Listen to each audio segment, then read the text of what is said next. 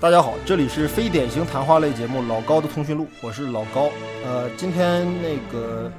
啊，就是我又这个跳票了好几期了啊，然后今天是我们要把这个库布里克专题给续上。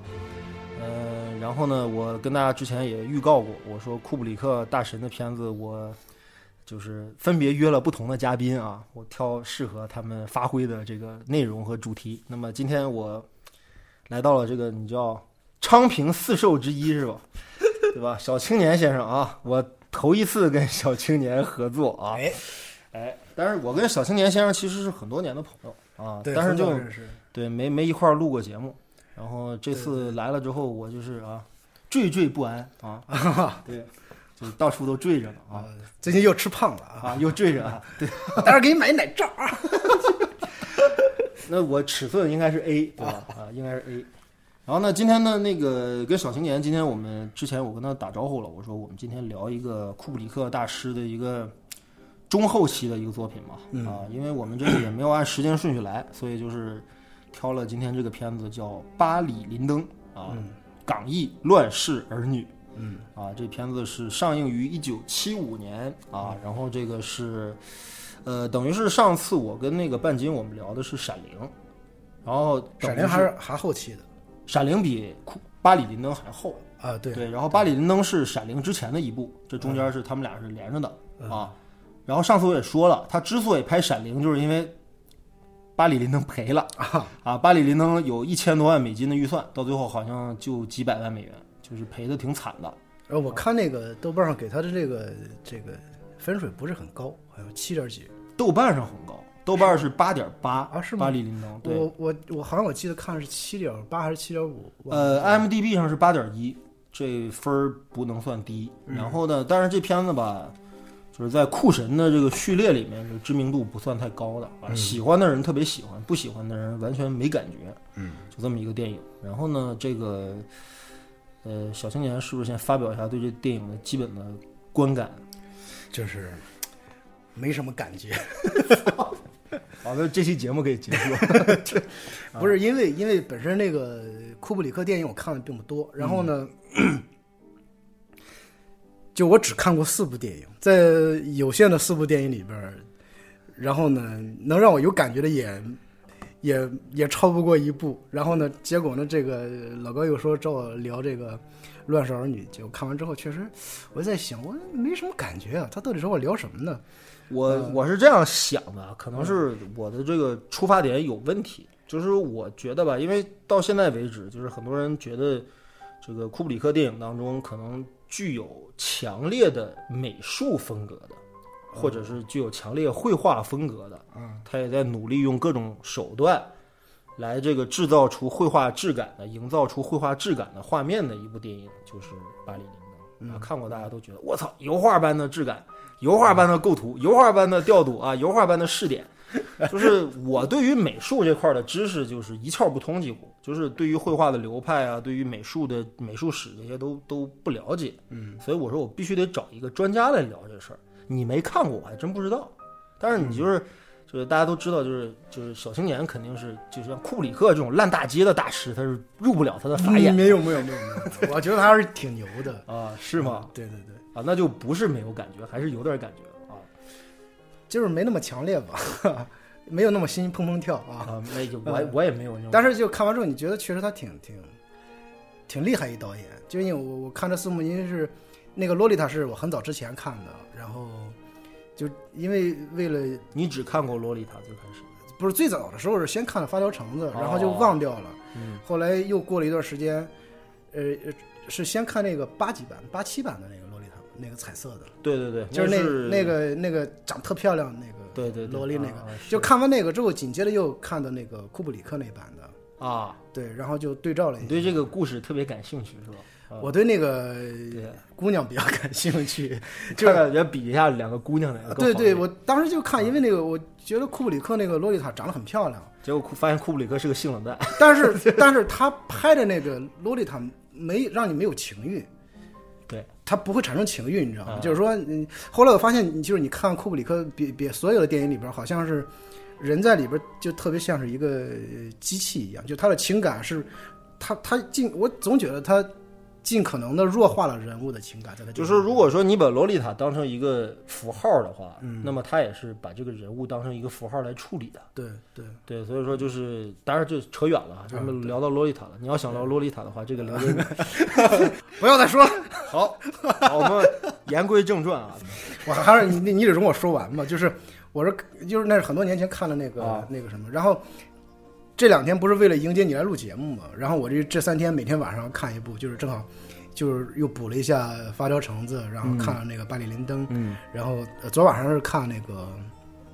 那个《太空漫游》，好， 《有太空漫游》是我很多年前看啊的一个开篇，就看到那个猩猩把人打死了，哎，那个把非这常、个把这个骨头棒儿扔到天上，对对，哎，然后我就啊，变成飞船了。行了，这个里边最值得看的一个镜头已经看完了， 然后就不看了。啊，然后昨天晚上是重新看一遍啊，觉得就看完，直到我看完那个《太空漫游》，我觉得我操，这个真是挺厉害的一个导演的。嗯，就是我就是说，就是因为库布里克他的就是电影当中有一个特别重要的一个内容，就是他对于空间啊、造型啊，嗯，包括这种美术上的一些探索吧，或者说他的一些就是造型意识吧。嗯，然后我我这块儿我是比较不擅长的，哎呀，所不以，我你得是导演嘛，专家，哎导演都是空间思维我我嘛。我，啊，假导演，假导演，哎，啊，好了，那我我我可以继续讲啊了，，可以可以对，好，啊，我们讲讲这个巴里林登啊，这个巴里林登是小说改编啊，嗯哦我是也是之前就说过，就库布里克从他那个第三部长篇啊叫《Killing》啊嗯杀手那个电影开始。他就一直在其实做这种文学作品改编的尝试，嗯啊，但一年要读很多的文学作品，读很多流行小说，然后去找题材。然后呢，这个《巴里林登》这个小说的原名呢叫《巴里林登的回忆》，嗯，这个小说的这个作者呢叫威廉·萨克雷。这哥们儿其实《巴里林登》不算他特别有名的小说，他最有名的一本小说叫《名利场》，嗯，这个小说很有名，就是我们译林出版社也翻译过，然后这个根据《名利场》改编的这个影视作品也是最多的。嗯然后这个萨克雷他本身就是十九世纪人，他出生于一八几几年，反正十九世纪初出生，然后到十九世纪的中后叶他去世，等于是一个距离他描写的这个社会风貌，包括他的整个的一个社会风情更接近于他所处的那个时代的一个作家、啊。那么我们知道巴里林登这个故事大约发生在是，呃，十八世纪，十八世纪的后期啊，一七七三年左右。对吧？正好是英法的这个七年战争和这个美国的这个英英美的独立战争之间的这么一段时期的这么一个故事。然后呢，这个这个作者呢，后来反正被大家给给这个分类啊，他属于就是所谓批判现实主义，嗯啊，就是他具有着一些呃，对于当时的整个的这种呃社会转型时代，包括就是工业革命之后的这个欧洲的整个的阶层啊，包括整个的这个社会秩序的一种改变啊，传统的价值观念呢，贵族的这个价值体系的这种崩溃。然后对于这个所谓的上流社会的这种啊腐朽啊，我就用用了我们的词汇，用了腐朽的上流社会，对吧？ 然后呢，就是对这些东西呢，都是他小说当中主要表现的内容。然后这个巴里林登，如果不是库布里克大神翻拍了这个小说的话，这个小说在他的作品序列里面不甚有名气。啊，不甚有名气，没有名利场有名。然后这个小说的中文版是一五年啊，我们出版了，啊，时间关系我没看啊，哦，我也没看啊，哎对可以回头补一下。呃，看了也没啥用，因为库布里克一般就是小说啥样，我又改的面目全非。对，基本是这么一个背景。然后呢，这个小说呢，他后来就是亲自操刀改剧本，改了能有一年左右的时间，然后他决定投拍这个片子。然后这个片子呢，大致的一个内容就是后边剧透啊，下面进入剧透线。那么进入剧透的这个，就是还没看片子的朋友们，可以把片呃其实看完了之我后觉得再听往其后实听我部觉分。得他这个电影也不不不用怕剧透，其实啊，也不 怕剧透，对因为看点不在剧情上。对对，可能确实没错不在那么大致简单复述一下这个故事嗯啊，这故事也非常简单，别看有三个小时的片长，但非常简单啊，嗯讲了一个爱尔兰裔的一个年轻人，啊，对他原名叫这个啊雷蒙德·巴里对，啊，对吧？然后呢，他呢这个人命运坎坷，对吧？命途多舛，对爱上了一个哎，臭娘们儿，这 这，你这你这你这种描述啊，我跟你说，今天绝对是有问题的。 不是因为那女的真的长太丑了，就是这样啊，他这个是爱尔兰后裔，本来他家境还可以，但是他父亲是一个军人啊，因为一时这个年轻人冲动啊，跟人因为买马的事儿打了个赌，结果这个这个这个崩了，吵崩了，决定用决斗的方式啊，嗯，结果他爸就一枪被人给崩死了，嗯，家道中落啊哎，跟着老妈两个人相依为命。然后到最后呢，就是等于记账记住到了他的姨丈家里，就他姨父家。嗯然后呢，他他姨父有个女儿，对吧？如花似玉的表姐叫 Nora，、嗯哎对吧？Nora 就主动勾引了我们的这个男主你角。说这个诺兰用现在说算不算绿茶婊？呃，可能可可以算吧，挺我像觉得可以应该算，算对差吧不就多嗯反正就是这个这个对吧？我们都有过这样的 经历，对吧我们也都绿茶 婊过吧？对，我们也都被绿茶婊过 啊，对吧？然后呢，就是这个 Nora 主动勾引我们的主角，然嗯后把主角弄得神魂颠倒啊，意乱情迷啊，心猿意马。然后呢，结果呢，转身呢就跟一个军官，陆军中尉好上了啊，哎，不是中尉，上尉啊，captain，嗯，对吧？然后跟一个上尉好上了，那就是意思就是什么呢？就是明摆着就是咱俩就拉倒了呗，对对，吧？结果我们这个巴里是个痴情的热血男儿，哎就是对操，对不行，我哦跟你我决不能容忍这种背叛，对吧？你有什么了不起？当兵的了不起吗？对有钱了不起吗？对吧？我跟你决斗，对哎我又打不了决女人，还打不了你吗？对，然后又决斗，决斗了之后呢，哎，没想到小伙儿枪法不错，一枪把人陆军中尉给干倒了。嗯，结果呢，没打着吧？呃，你听我讲啊，啊，吓晕了 然吧？后呢，就是对，给这陆军中尉给干倒了，撂倒了之后就我操，我杀人了，嗯，对吧？然后赶紧这旁边那哥们儿就是他们家的亲戚，等于是他 Nora 的弟弟，那就是他表弟。对对，表弟说：“操，哥们儿，这事儿大了，啊，对吧？这陆军的，我操，赶紧跑路吧！对呀、马上就逮你了，赶紧跑吧，嗯就给弄弄弄走了。结果这一跑啊，就跑得挺远哎啊，就从英格兰啊，从我们的英伦三岛直接跑到了欧洲大陆，嗯啊，去了法国，去了荷兰，哎，不对，说错了，说错了，他是逃回爱尔兰老家，结果在路上呢，先是参军，哎，不是没他想参军，他被就是先那个先先逃， 被他在那个路上被人被抢劫的，对哎，被土匪抢走了马，抢走了钱，那钱是他身上仅有的积蓄，对，对吧？就是完了，被光杆儿一条，怎么办呢？被迫当参兵军哎嘛，嗯，当兵嘛，当了英国的陆军，然后之后呢，怎么着呢？两两军开战，然后呢，他就是在这个军队当中呢，就是等于不太适应军旅生活，嗯，然后呢，决定离开军队，啊，结果当了逃兵，结果呢，在就是他伪装成了一个，就是在那个逃跑的路上撞见了英军的一对军官基友，哎，是是英军吗？英军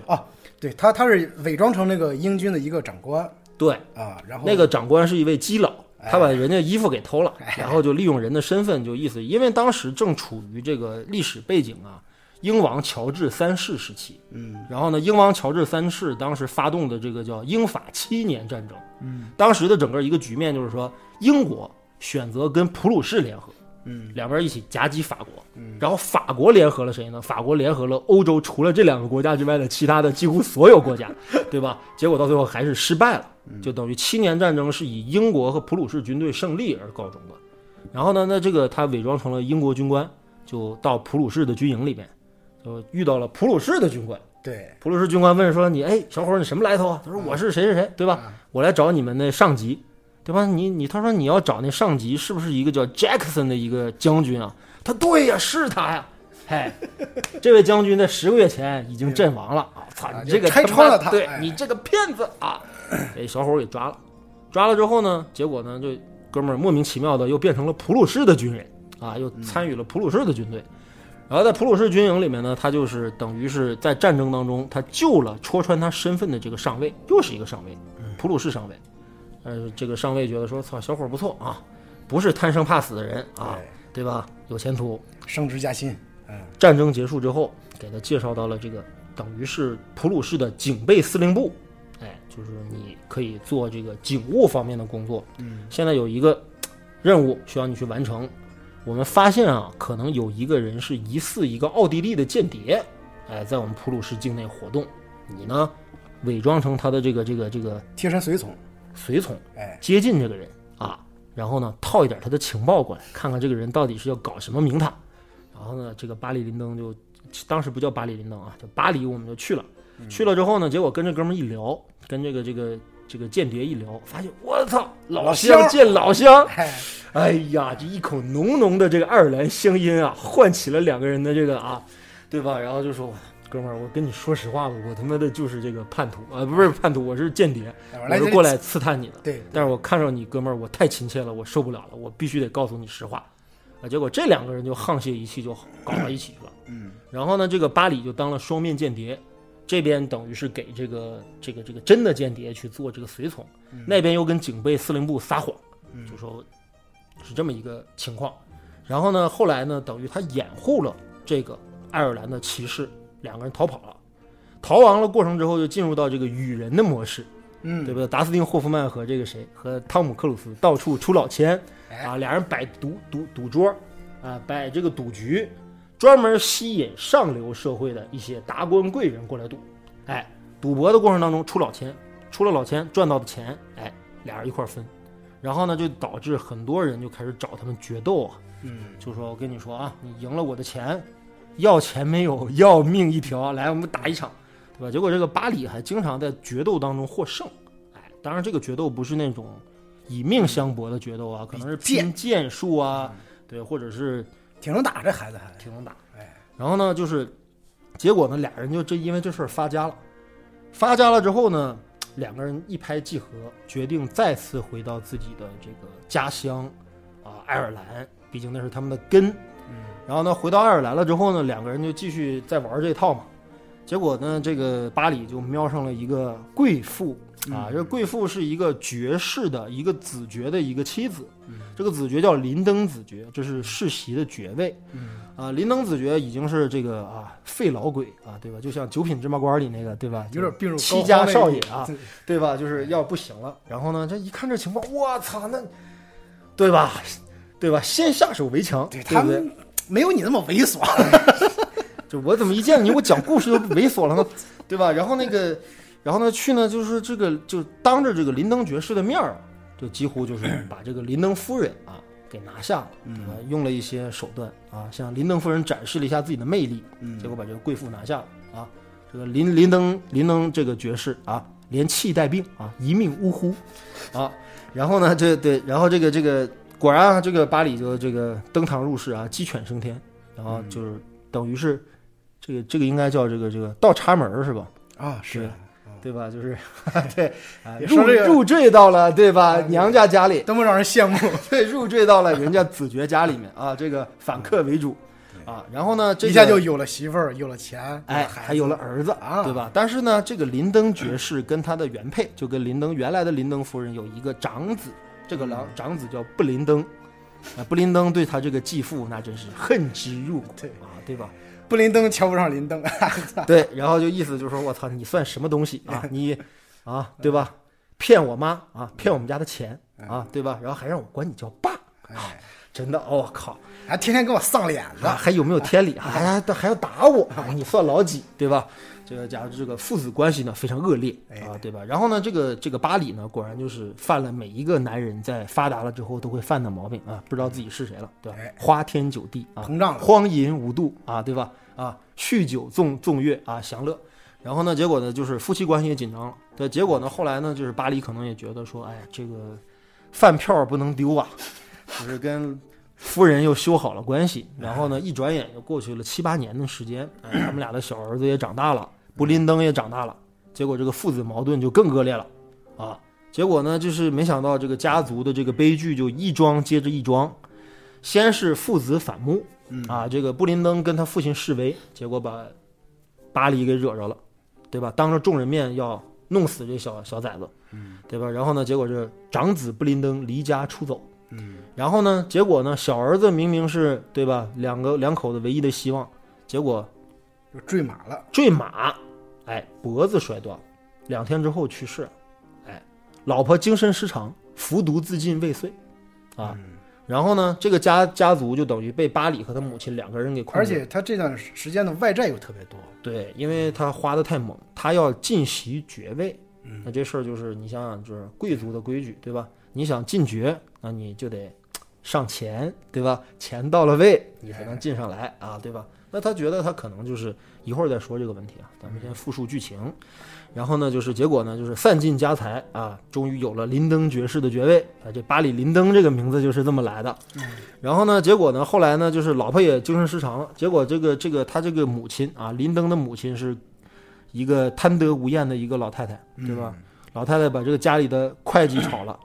嗯把人家的牧师也给炒了，对吧？这俩人是人家原来夫人的心腹啊，嗯对吧？人能干吗？人找布林登爵士去了。说你赶紧回去收拾你那个继父去，对吧？我们这家快被他给败完了，你妈再不救你妈，你妈就要瓜了，对吧？哎，布林登决定回去跟自己的继父决斗。哎，决斗的细节一会儿我们分析啊对的时候再讲。这场戏特别好，对，然后呢，这场戏结束了之后呢，就是等于结果是，哎，我们的巴里林登被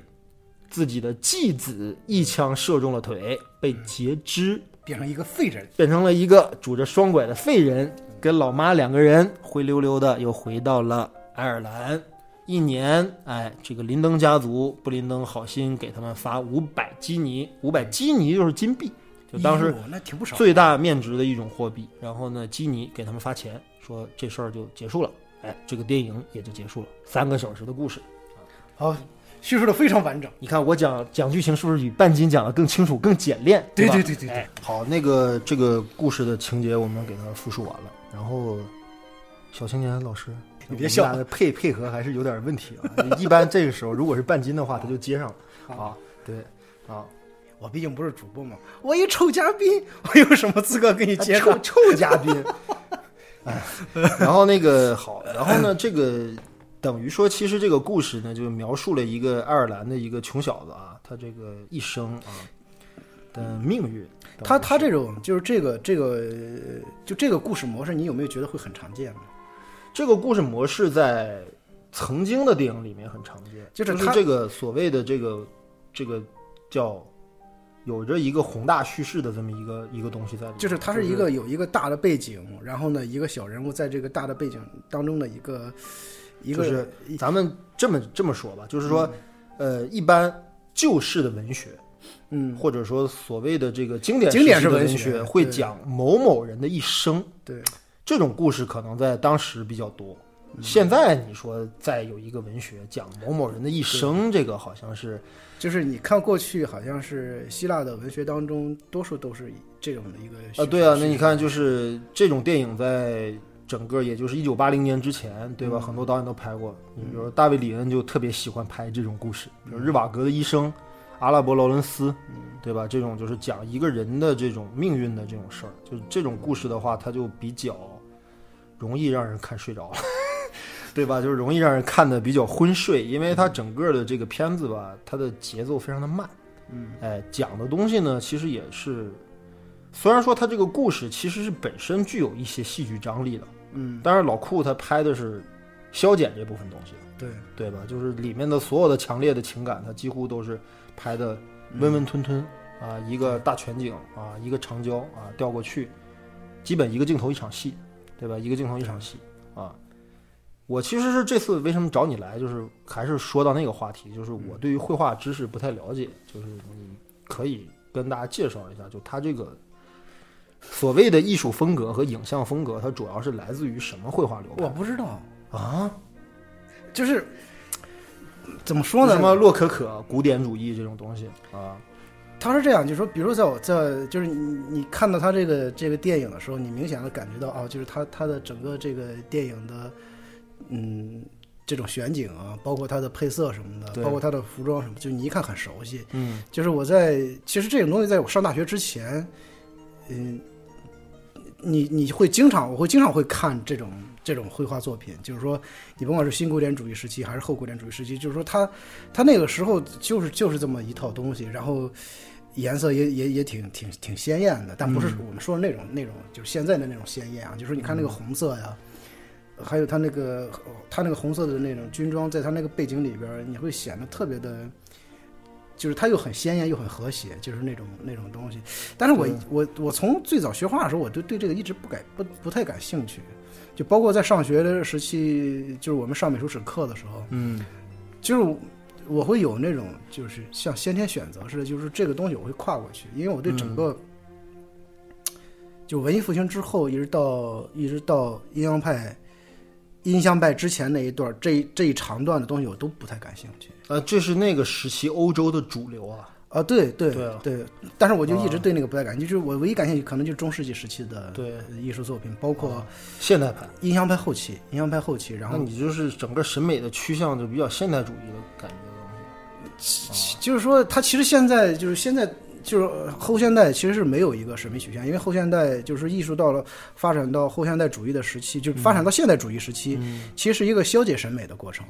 嗯，呃，然后后现代是为了反反现代主义的嘛，就是那就更更没有一个审美东西在了。但是到今天呢，就是我们再去看之前的，嗯、这些作品的时候呢，他会重新给它规划出，比如说，呃呃，这个时期是一个什么样的流派，然后什么样的一个审美风格，你甭管是，嗯呃，是尼德兰时期还是洛可可时期什么的，呃，然后。就这个东西很难让我提起兴趣来，你知道吗首先是这样啊，就是我去去向你讨教这些概念，嗯本身不是为了就是说去了解。对对，我知道，我知呃，道这个电影的风格究竟是取自于哪幅画，嗯或者是哪种美学的这种、这种风格？呃，我是觉得就是说，在我的判断里面，或者在我的感受里面，我是觉得库布里克拍这个电影的最大的动机，嗯，不是这个小说本身的东西，那是什么呢？你觉得是就是他想还原一下在美术上，或者在电影语言上，在电影镜头上，还原一下古典时期的这种社会风貌。啊、哎，还原一下当时的整个的一种，呃，呈现出来的一种这种所谓的这种美术的这种感觉，这个可能是我觉得他拍这个电影最最有野心想做的东西。因为其实我们要说库布里克是大师啊，或者说他的每一部作品都是个保个的如何的这个精看啊，或者是精这个推敲，原因就在于他每次的尝试是不一样的。嗯，那么这次的尝试是什么？我觉得显然不是这去做个人了对爱尔兰穷小子的一生这样的一个故事，它的最大的一个动机和这个这个出发点肯定是这种美术上的尝试，对啊。然后呢，就是说他怎么去营造这个风格，其实有很多文章，包括很多的这种影评、视频，其实已经说得很到位了。嗯，就包括他怎么利用的那个，就是 NASA，就是美国航航天总署，它是等于是给阿波罗登月计划，嗯，他们开发的一支专门拍摄月亮的暗部的细节的一个镜头，嗯，这个镜头是一个五零啊五十毫米的一个，就最大光圈能达到零点七的一支定焦镜头。嗯他在这个电影里面，就是说他基本上尝试的这个摄影啊，就是被大家最为津津乐道的，就是这里面所有的夜景，嗯，所有的室内夜景，全部是由蜡烛光嗯，生生照出来的。哦，就它没有用任何的人造光源，比如说电灯什么之类的。因为哦我们看过就是这种描写十九世纪以前的电影，包括好莱坞拍的那嗯些、什么《乱世佳人》啊，或者是早期的这些嗯古典主义时期的作品的时候，它有些时候打光是打的是非常是人造光。你比如说嗯就是场。那个在那种影片里边，蜡烛只是一个摆设，对，就是其实我们现在拍拍电影，就拍古装戏它，也那个小是油灯啊，嗯或者是那它小也蜡烛什么，也都是摆设，对它不可能起到一个真正的照明作用，因为光线太对，它暗了。的它呃哎，就是油灯和蜡烛，它的那个它的那个那个照明度其实非常非常低。对，对，就是你知道过去的人为什么这么早睡觉吗？就是因为。呃，一个是为了节省它那个蜡烛或者它那个灯油，再一个就是说在那个时期，那个那个蜡烛和那个油灯，它它制造出来的那个那个光线是是是非常低的那个那个那个明度，所以说你在那种光线下，你基本上到那个时间你就会昏昏欲睡了，你知道吗？也就没法长时间去关注，或者是看书啊、阅读啊，对或对者是做一些事情对，啊。基本上不太可能。所以你说到这儿，就是它整个那个那种那种夜戏，它的照明是利用烛光来做的。那我觉得这个其实挺挺，其实挺难的，在技术程度上是很很难的，嗯因为当时吧，它是这么一个逻辑，就是你比如说，就是刚才我说的好莱坞经典时代的那种用电灯来照，比如说最著名的这个这个这个这个《乱世佳人》里面的那个舞会戏，对吧？就郝思嘉和白瑞德那场那场舞会戏，对吧？好几十对儿年轻男女啊，在一个大厅里面在跳舞，灯火通明。你想想，在烛光的情况下，他怎么能做到灯火通明？他做不到，就那个光它是假的。嗯，哎，而这个东西是库布里克他这次极力要避免的东西，就是我不要做那样的造型。所以说他就尽量在这个哎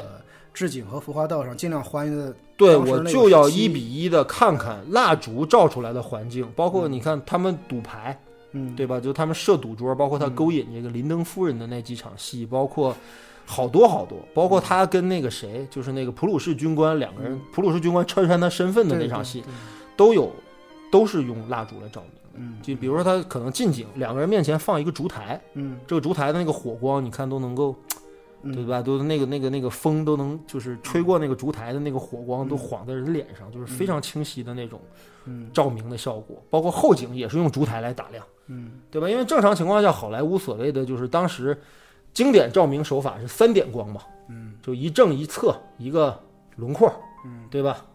然后这三个光，我不管是现实当中我拍这个电影当中是在什么环境，是月光下，还是在室内光下，还是在白天，我都那么布光，嗯对吧？就明明亮亮的，漂漂亮亮的，干干净净的，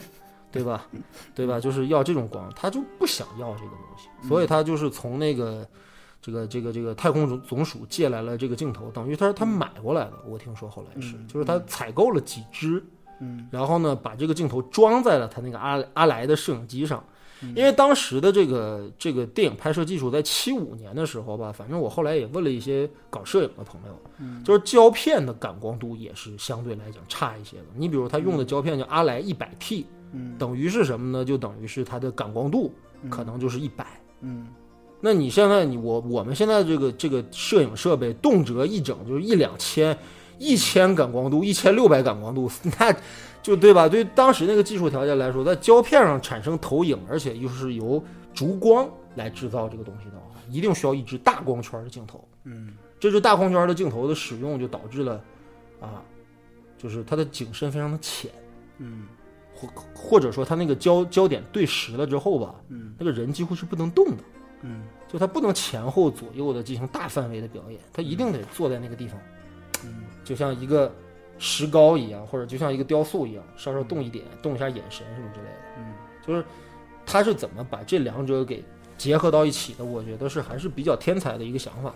对，啊，他他其实应该这这个，你说到这，他呃，他完全其实是一个技术上的一个，不能算是革新吧，但是他是技术上的一个新的尝试嘛，对对吧？他就是等于是抛弃了一些就是呃惯用的一种布光的方式，然后对用了一种新的布光方式嘛，对这样随之而来就是说你那个那种你你的那种呃选择那个拍摄的机器，包括它的它的定焦的方式都要有所改变嘛。对对，其实对这里边牵扯的东西很多，包括演员的表演，是然后他要符合既要符合他那个身份。对也要符合在那个，呃，也也要在他那个表演当中充分的把人的那个内心状态给呈现出来，而且还不能有太大幅度的动作对啊、所以说，对我觉得就是他在里边儿呃做的那种实验性的尝试其实挺多的，但是这个东西你要不说的话，很多观众是不会想到这个事情。对对对，但是就是说这个片子可能大家研究最多的就是这些部分的内容，嗯就是说这个，呃，就比方说啊，假如说我们要拍《红楼梦》假如说要拍一部《红楼梦》的电影或者电视剧的话，嗯那么我们知道其实对吧？古时候的灯光该怎么营造？嗯，是不是可以用类似的手法来拍摄这样的电影或者是这种古装戏？因为在古装的那个环境下，你说你一个油灯就打的整个帐篷或者整个房子都灯火通明，这是完全是不现实的。嗯，而昏昏沉沉，对吧？《红楼梦》里面不是有诗吗？对吧？昏惨惨似灯将尽，对吧？你怎么把这个昏惨惨的这个感觉给拍出来？嗯所以我觉得这都是有启发的。嗯哎，啊，当然你说就是说他怎么，就是说你一般情况下就是我们去考虑一个电影的造型和创作的方法的时候，有些时候可能更多的是依据它的剧本，依据就是我的故故事是一方面，啊对故事是一方面的，然后但是呢就是我的入手点在哪儿？但还有呃，就说你比如说过去他没有在照相术产生之前的时候。嗯，他其实更多是通过画像来来了解过去的贵族是穿什么的，因为老百姓对是没有没有没有没有这么多财力请人给自己画像的嘛。但而是且对对对，他留下的大量的油对对画和这个绘画作品，应该都是贵族的生活，贵对，族而的造而型。且而对且而且那时候画家开始描绘贵族也是很后来的事事情了，嗯因为在之前他只能是描绘宗教故事。嗯，他是不能画随便的画一个活生生的人的，因为也是在文艺复兴之后，经过了几次在艺术史上经过了几次革命，啊，然后才会慢慢的有的画家开始画贵族，然后从、嗯有的画家从这个过程当中慢慢的开始画农民，像像当时那个我特别喜欢的那个那个有一个画家叫布鲁盖尔，他就画的都是农民的生活嘛。对，就是我就是说想问你，就是说他除了这些选材上的一些变化之外，他在技法上有没有一些别的一些变化？你比如说，就是巴里林登他，你刚才也说了，对嗯吧？就是行军，英军行军，大平原上，对吧？列队，对吧？这种画面，包括它里面有很多这种，呃，绿草如茵的山，对嗯吧？树，然后一男一女走过来，啊，又离开，嗯对吧？就这些画面，其实你单独看的话，我你你也说不上来究竟是参考了哪一幅绘画，他其实不是参考了哪个对。国家但是但它是它的整个质感，哎，对，因为就是那个时期，就是你你看那个时期的很多很多就是描描绘贵族的那种古典绘画，呃，它其实整个构图都是这样子的。呃，画风景的呢，那基本上就是一个一个远景，可能绘画人人很小，然后就放在那个空间里边儿。然后画贵族呢，就是说贵族的形象很大，嗯，然后然后后边是他的家里边的这种这种场景。就是人和景它是呃它一其体实的它对其吧实这个东西呢，不是说哪个画家的，而是说在那个时期，嗯整个整个绘画呃，整个在这个绘画历史上那一时期所有的呃艺术家的构图方式都是统一的，就他好像是在那个时期人的审美，其实在那个时期是那个样子的，嗯，就他的构图方式，他的呃他的着色方式，因为那个时期他的他的颜料呢。不是现在这种，嗯，这种我们现在使用的这种绘画颜料，那个时期，呃呃，颜料都是说有有那种矿物粉，矿物粉呢，就是每一个画家他会有一个助手，然后把它这个粉研磨好之后呢，然后因为绘油画颜料的制作成分是通过一个是色粉，一个是呃蜡，嗯嗯，就是皂化蜡，就我们今天叫皂化蜡。嗯然后呢，因为在油画这个颜料产生之前，最早的哦画家画画呢，他是用那个有有有有一个阶段是蜡染画，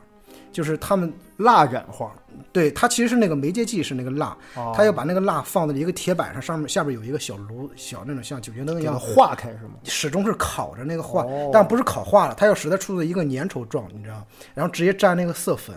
然后呢去呃去着色的，然后后来呢就突然发现，哎，把这个蜡和这个色粉掺在一起，再兑入一些松节油什么的，啊，它就形成了膏状，就我们今天用的油画颜料其实就是这么形成的。嗯但那个时候呢，没有吸管来装这个颜料，他们就放在那种皮囊里边儿。哦，就是每次画画之前呢，他的助手呢要把他每一个皮囊打开，拿那个刮刀给它崴出一些颜料来，放在调色盘上，对然后他要一点点的这样画。就是说，但是古典绘画时期，它的方式有很多，就是那个时期的人不会呃，因为到我们现在蘸着油画颜料直接画，那是很后来，已经到了那个印象派初期了。哦就马奈那个时候开始用油画颜料直接画，但过去的时候都是一个间接画法。间接画法就是说我一层一染颜色，嗯，就我先用素描做一个底，打一个形，完了之后呢，我在亮的地方，就比如说你的额头和嗯鼻子不是。在你的脸上是比较高的地方的，灯光对嗯照下来之后，那个地方会亮，然后在那个地方用铅白，高感光区对，它会用铅白先涂上一层啊厚厚的釉纸，啊，然后呢，暗部的地方它是不涂那个铅白的，嗯然后呢，再上一层颜色之后，不涂铅白的地方呢是布，它就会吸油，哦，颜色就会变深。然后呢，那个亮的地方，它会那个因为有了那个铅白做底子呢，它就不吸油。嗯然后烧干了之后，它会拿那个麻布把那个颜色擦掉，之后就留出一层淡淡的一层颜色在那个铅白上。哦，然后它让一层一层的照颜色，然后比如说先照一层绿色，再照一层红色，嗯，然后呢，然后慢慢的再往上照那种那种透明白什么的，就一层层照，最后，所以说我们看到古典绘画那个人，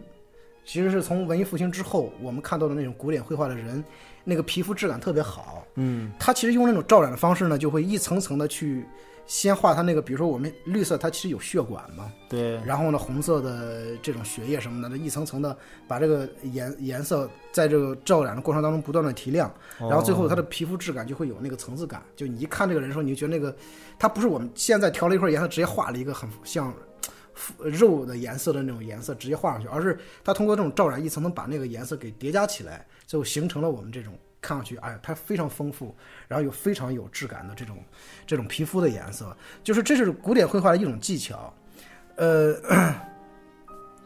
就这个就扯多了嘛，然后呢？不不我多不多，这然后大然家后就我对们我们就把它和电影联系起来，就说嗯因为在那个时期，绘画其实只有那么一种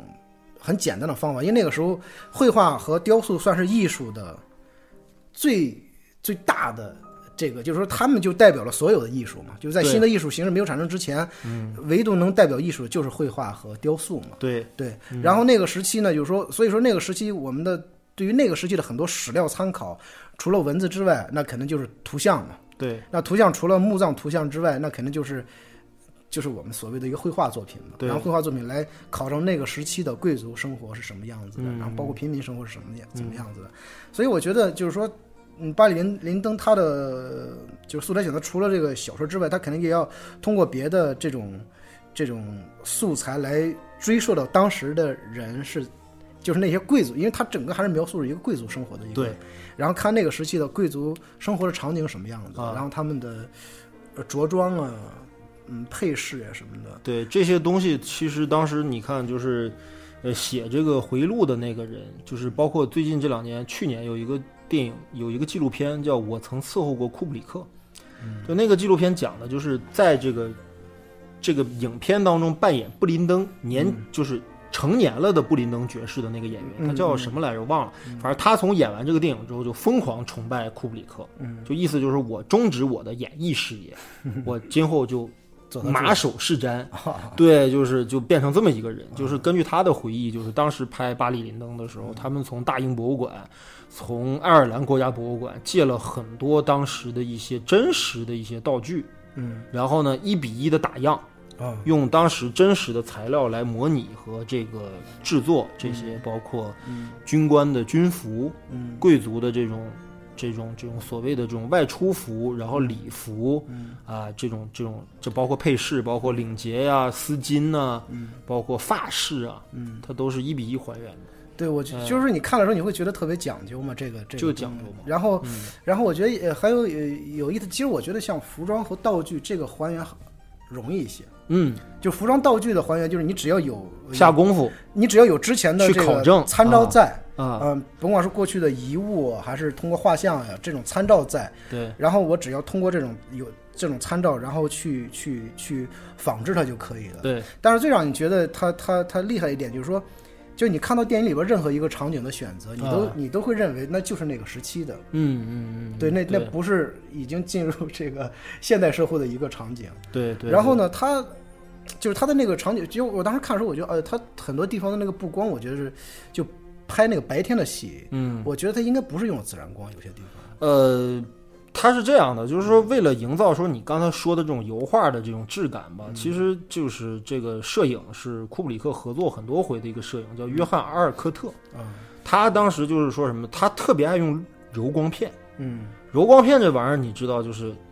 加上了之后，它那个整个画面就变得油油的啊。啊，是吗？对，就通过性就差了一些嗯，整个那个就相当于加了一层滤镜，就是柔光片啊，包括那种滤光片啊，它用了好多种，嗯所以说整个画面的整个质感它是保持着比较一致的一个状态。嗯然后呢，这个他呢，基本上他还是一个这个自然光的一个爱好者，嗯但是就是我们所谓的自然光啊，嗯，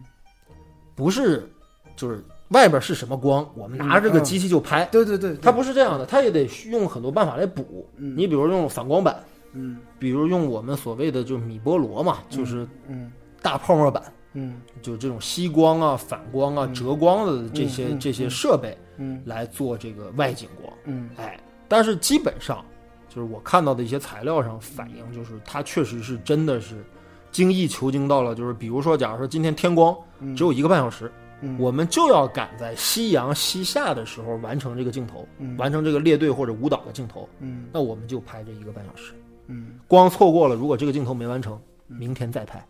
对吧？嗯它就是等光，因为等自然光是非常耗时间、耗精力，也啊其非实常挺看奢侈运气的事挺儿。奢侈的一个事。你在拍电影这个过程当中，就是你因为我们经常性都是现代电影制作，它要求一个效率，对，就是说，其实那种非常舒服的自然光，你像这次我出去旅游，我去那个新疆了一趟。嗯然后我就会发现，就是那种自然光它出现的那一瞬间，你是用任何人造的这种，哪怕是抠像和合 成、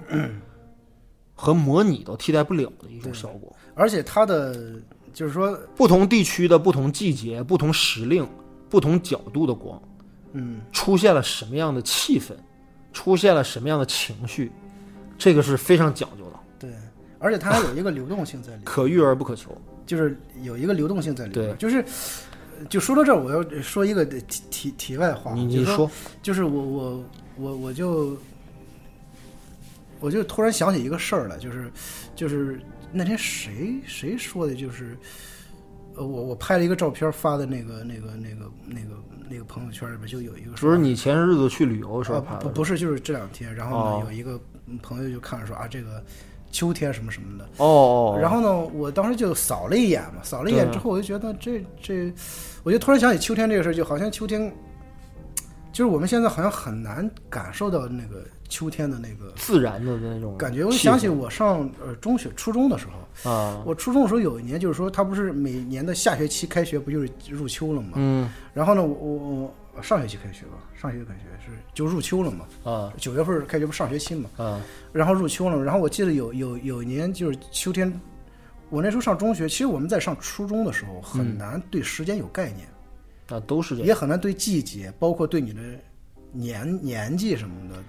那个那个那那时候你没有那么强烈的，就我今年几岁了，这是什么季节那种很哎，强烈的我是有的，啊、那反正我们对对，反正就是秋天，它是一个一个一个一个时间概念，或者是一个季节概念。对但问题是你怎么来体会这个？对，对，你没你很少会有那种，就是我主动的体会到了这个空气真好，没有这个感概念，你知道吗？嗯，就是我是呃什么时候突然意识到秋天这个，秋天是一回事儿了，因为过去的时候秋天在你概念里边都是文学名词儿，你 知道吗？就是我们上语文课就说啊秋天啊，秋天是收获的季节。就是秋天怎么样，春天怎么样，对夏天怎么样，啊就是说它在你的概念里边没有那么清晰，啊而且这个季节和季节之间的过渡它很模糊。对，就是你你你你，它不是一个很明确的，从这一天啪一下就就成为另一个季节，不是那样子的。对，但是你要搞艺术创作的时候，你就得总总结或者是整理就是关于秋天这个概念，以及秋天能传递出来的这种情绪是什么的这种小东西。啊小时候是理解不了的。我是突然有一天怎么着呢？我骑自行车在外溜达，应该是一个周末，我不知道干嘛，啊，不知道干嘛呢，我就骑自行车出去了，就是我在我们家那个马路上，然后我就就在那骑车在路上尬游，然后呢就是嗯，就突然一抬头，就是那天空气特好，你知道吗？就是那种有点暖，穿个长袖吧，有点暖，那个那个穿长袖有点热，晒的啊，不不是热，就是有点暖洋洋的那个感觉。哦我骑自行车在那尬游，在路上尬游，我突然一抬头看了，那天特别蓝，就巨蓝巨蓝的，然后有几朵白云飘着，嗯，我就突然那一下，我说哦，我操，这这是秋天吧？就是那种感觉，就是你突然意识到啊原来、突然意识到在。你的视野当中好像捕捉到了关于秋天这个名词儿的一就个是你具突然体的意感受，对你突然意识到原来秋天的意义，就是说其和秋天所有有关系的东西，你知道吗？就那一刻，你抬头突然看到天，包括那个阳光晒在身上那种很温暖的那个感觉，它不是热，也不是那种，就让你觉得一切都很舒服，风有点风。然后那个时候你意识到有一个呃秋天的感觉，就是你刚才说那个，就是那个那个光线的颜色，就是说那个是一个自然光颜色，就是说那个时候从那以后我在观察，就每到秋天的时候，秋天的阳光是偏黄的，嗯，就它不像夏天那个光是白的，对，嗯它是偏黄的。色温太高，然后呢，这个每到下午四五点钟，阳光就是打在那个墙上的时候，那个墙会显得，就会显得那个颜色的饱和度特别对高。嗯然后那种颜色呢，它它会让你产生产生一些情绪上的波动对啊、对，这个是最重要的。对。然后所以说，后来你慢慢长大了，你才理解到，就是说那个呃，人到秋天总会有些有些这种情绪上的呃，就你说不上是低落感啊呀，还是那种那种忧郁什么的。它它就是因为那个天色和那个阳光的颜色，嗯，它给你造成了一种一种情绪情绪上的波动，对情绪上的波动。对其实这个电影里边儿，它你会看它在每一个每一场戏里边儿，它对这个这个光线的要求一定是非常苛刻的。它其实是一个很复杂的概念，就像你刚才说的一对样，除了天光，除了人物的造型，还有包括四季的这种颜色。你比如嗯说绿草如茵的时候，对吧？其实我个人觉得这个片子从头到尾，它整个的光线是一个长夜将近的一个过程。就从最开始他年轻的时候，整个灯光是比较明亮的。嗯越到他晚年，越到后来的这个晚景凄凄凉啊，桑桑榆晚景啊，越到后来它的颜色就发发就是更暖或者更它它深，它其实整个电影都是一个暖色调的，整个是暖的。然后那个对那个光线也不是特别明晃晃的，对，它永远都是因为你就是说我们嗯再说再多的美术，一定要还是得结合到它的那个剧情上来。对对对对，因为一开始这个人一出场的时候，你觉得他是个悲剧性人物，我觉得。对啊，一出场的时候，你想他坐在那儿就傻不呵呵的，他那个师妹调戏他嘛，然后把他手放在自己奶子上，然后你又觉得这个人他他那种被动啊，就是嗯，他就是你感觉这个人他非常爱这个女人，但是他有那种被压制的那种欲望，就对是他来自于他那种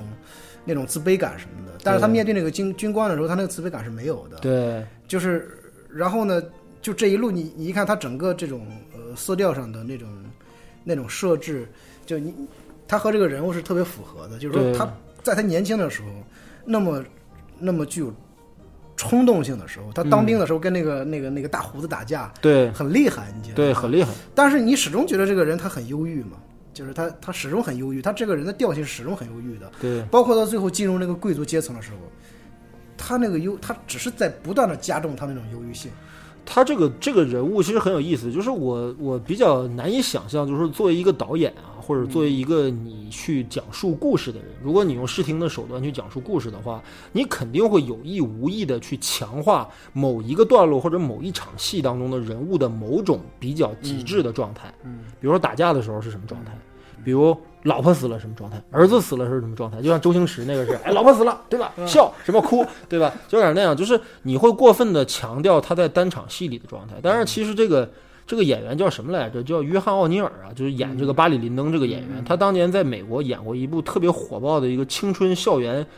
剧，叫《爱情故事》。嗯，没看过就白血病的故事啊我爱我很爱我女朋友，结果她得了白血病，基啊本我就是操这样的故事。韩剧。 啊对，韩剧也是跟美剧学的。然后呢，就是他呢，其实这个演员本身是有点那种，这种所谓的就是这种青春偶像的这种特质的一个演员。但是我觉得库布里克特别有意思，就是他整个给这个人物，就像你刚才说的，这个、这人物从头到尾就一张哭哭丧着脸，到最后决斗的时候也还是那德行。对，就就包括他有一段时间，他说纵纵情声色，对吧？对吧？就是这个声色犬马那一段，对你也感受不到激情，感受不到这个人的堕落或者他的整个价值观的崩溃，你感受不到。就这个人物其实是一直以来他给这个人物安了一个状态，就他的那种情绪全部是你通篇看下来之后你才会有体味的。嗯、对，而且库布里克拍的，就反正我仅有的看这四部电影，啊我就觉得他有这么一个有这么一个习惯，就是他不管拍哪一部电影，就是说你总就是说这个人物在他这个电影里边儿没有活道具是吧？没有那么鲜明，你知道吗？活道具对他不像是一个很鲜活的一个人，就是你觉得这个人他他是在讲这个人的事情，但是你就觉得这个人它是一个他人的交代符号，就是他交代一个人的时候不会去着力拍这个人，他是在拍别的东西对来反衬这个人。他的嗯就是我第一期，你看，就库布里克到现在就是录到今天，应该是第三期节目了。在第一期里边儿，我自己录的，我当时就说过这么一个我的观点，就是我觉得库布里克电影当中的人物是非常抽离和游移，呃，游离甚至是符号化的。嗯就这个导演的视野，他在哪儿？嗯，他不局限或者关注于人物的某一个短暂的一个精神状态，这个地方我要你极致，我要你大哭，我要你极致的愤怒，不要。嗯他整个都是极其冷静，他是比较关注人的行为，而不太关注人物内心。哦对哎对，他是这么一个导演，没错啊。然后我们扯了这么多美学上的事儿，其实下边我觉得可以聊聊剧情上的事 儿，就是你你看完之后，你觉得这故事没感动你吧，或者没打动你吧？你觉得一般，观感一般，你说说你的这个他是这样，就部分咋是样的就从内容上来讲，你觉得有没有什么想说的？嗯、是就是你就是我看完这个电影，其实感就没什么特别冲动的感觉。他其实是因为什么？有一点特别主要是库布里克其实没有想给你这个东西，就是库布里克电影里边他不会，他会有意的削弱那个人物那个情绪化的东西，嗯嗯然后他会把那个情感的东西，他不会明显的就是突出那个人的呃个体情感的东西的。对对对，啊，他会把那个东西削弱。所以说，那个东西一旦削弱之后，其实你很难，呃，从一个电影里边去得到那种情感上的共鸣嘛。没错，呃，这个是很自然的。呃，还有一点，其实但是这个东西我虽然说没感觉，但是我这恰恰是我最喜欢的一点。啊，就如果说他如果说要那是你种到底是喜欢还是不喜欢啊？就是我我是觉得特别好，但是它不是我那个因为你看啊，你刚才说了，你看嗯了《二零零一漫游太空》之后，你觉得《二零零一漫游太空》不错，对但是就是我是觉得这俩电影在这个方面上来嗯讲，它是比较趋近的，就它都不拍人，嗯就是怎么怎么说呢？就是就是，呃比如我看那个《二零零一太太空漫游》，嗯它震撼我的是是是是那个构思，你知道吗？啊，对，是那个，就是他在一九六八年那个电影上映的时候，就他在那个时期对这个人和世界的这种构思，其实是非常非常前卫化的。嗯，就且不说他的置景和拍摄手法什么的，呃，就是他在里边儿，就是说有几次人的觉醒，都出现了那个黑色的那个那个那个墓碑嘛。嗯啊，那个无字碑似的，就是它里边这种这种呃具有引申意义的东西，其实是很很前卫的，就从影像这里边来说是很前卫的。然后再说它的整个的拍摄手法，它的它的道具制作什么的，就你今天看都觉得它是一个非常非常超前的好的一个科幻电影。我看《巴里林登》呢，就我看完之后，我觉得嗯，最后你觉得他讲的这个故事是一个很惯常的故事，就是我们说故事，你觉得并不陌生，你知道吗？但是呢，它的拍摄手法很特别，对，就像你呃，咱们刚才吃饭的时候你说，就是你每次看完《巴里诺电影，你都觉得啊，他拍了一个挺简单的事儿，但是为什么就是和别的电影不一样？对，它有一个那个微妙的差别，其实就是特别的，就是我们俗很俗点儿说，就是很库布里克嘛。嗯他就是因为库布里克在里边儿，他那个电影的气质里边儿就是这样子的，就是说他讲一个故事讲的极其冷静和克制，对，啊、然后呢，嗯这点是让我比较吸引我的。但是他这在这个电影里的冷静和克制，可能没有别的那种